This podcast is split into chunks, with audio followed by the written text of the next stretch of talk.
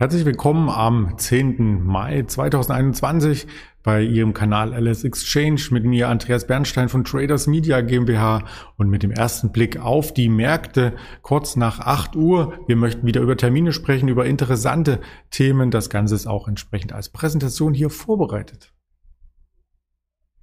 Ja, die Termine und die Vorbörse am 10.05. Die skizzieren sich nicht nur vorbörslich, sondern wir sind auch heute mehrfach auf dem Kanal zu sehen, unter anderem mit dem Händler Roland ab 11.10 Uhr ungefähr, 11.11 Uhr 11, könnte ich mal ändern, noch eine Minute vielleicht, aber zuvor der Blick auf die Vorbörse, was uns hier er warten kann. Und das sieht sehr, sehr positiv aus. 15.414 Punkten, das ist über dem Schlusskurs vom Freitag und quasi auch über dem Hoch vom Freitag. Also die Märkte, insbesondere der DAX, scheinen sich weiter nach oben zu orientieren. Und wie sieht das im großen Bild aus?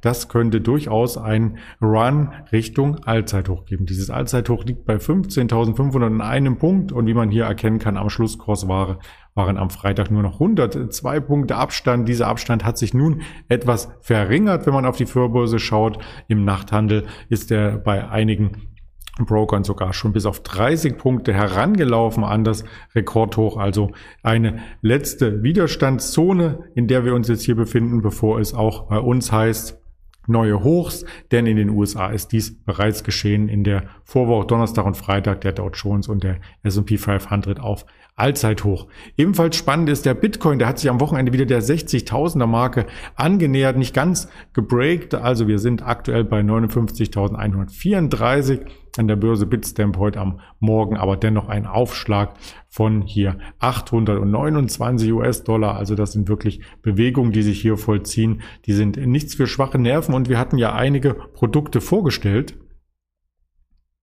mit diesen Produkten kann man dann auf den Bitcoin, auf andere Kryptowährungen entsprechend sich positionieren und schauen Sie dazu gerne noch einmal in die Datenbank hinein unter YouTube oder unter den verschiedensten anderen Anbietern. Was gibt es für Schlagzeilen heute?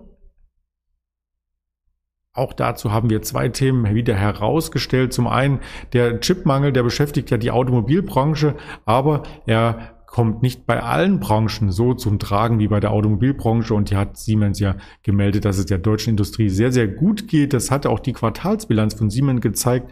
Im Vergleich dazu auch die äh, Quartalsbilanzen sind mit anzusehen von den Töchtern von Siemens und das Geschäft ähm, läuft weiter rund. Der Chipmangel macht äh, Siemens etwas zu schaffen, aber legt sich noch nicht stark auf die Bilanzen. Das ist also ein positives Zeichen und jetzt schlagen auch die Beteiligung an diesen Konzerntöchtern, die ja teilweise auch an die Börse gebracht wurden, vor ganz vielen Jahren schon die Infineon, dann die Siemens Healthineers, Siemens Energy, was es nicht alles gibt und ja, und Siemens selber als Mutter profitiert davon natürlich auch in einem erheblichen Umfang.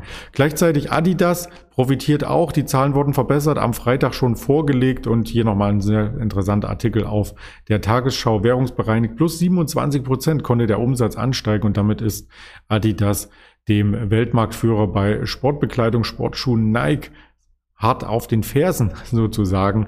Also die drei Streifenmarke holt auf, wie es so schön hier ähm, tituliert wurde. Was für Unternehmen erwarten wir heute noch? Also heute Morgen gab es schon die Hypoport Quartalszahlen TAG Immobilien aus dem Immobiliensektor aus der Optik, Carl Zeiss Meditech, Wacker Neuson, der Deutsche Pfandbriefbank, äh, kommt noch Draton, die Tochter von ja, von verschiedensten, ähm, die LKW-Sparte sozusagen, ähm, kommt hier noch ENBW und am Nachmittag vermutlich erst BioNTech. Das dürfte sehr, sehr spannend sein aus Holland, die Post, Euronext und Diebold Nixdorf.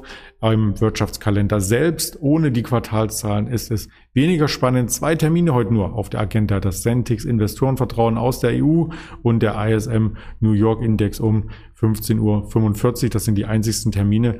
Weitere Informationen werden wir natürlich auch streuen heute auf Instagram, auf Facebook, auf Twitter. Das Video hier auf YouTube zu sehen und später zu hören auf Spotify, Deezer und Apple Podcasts.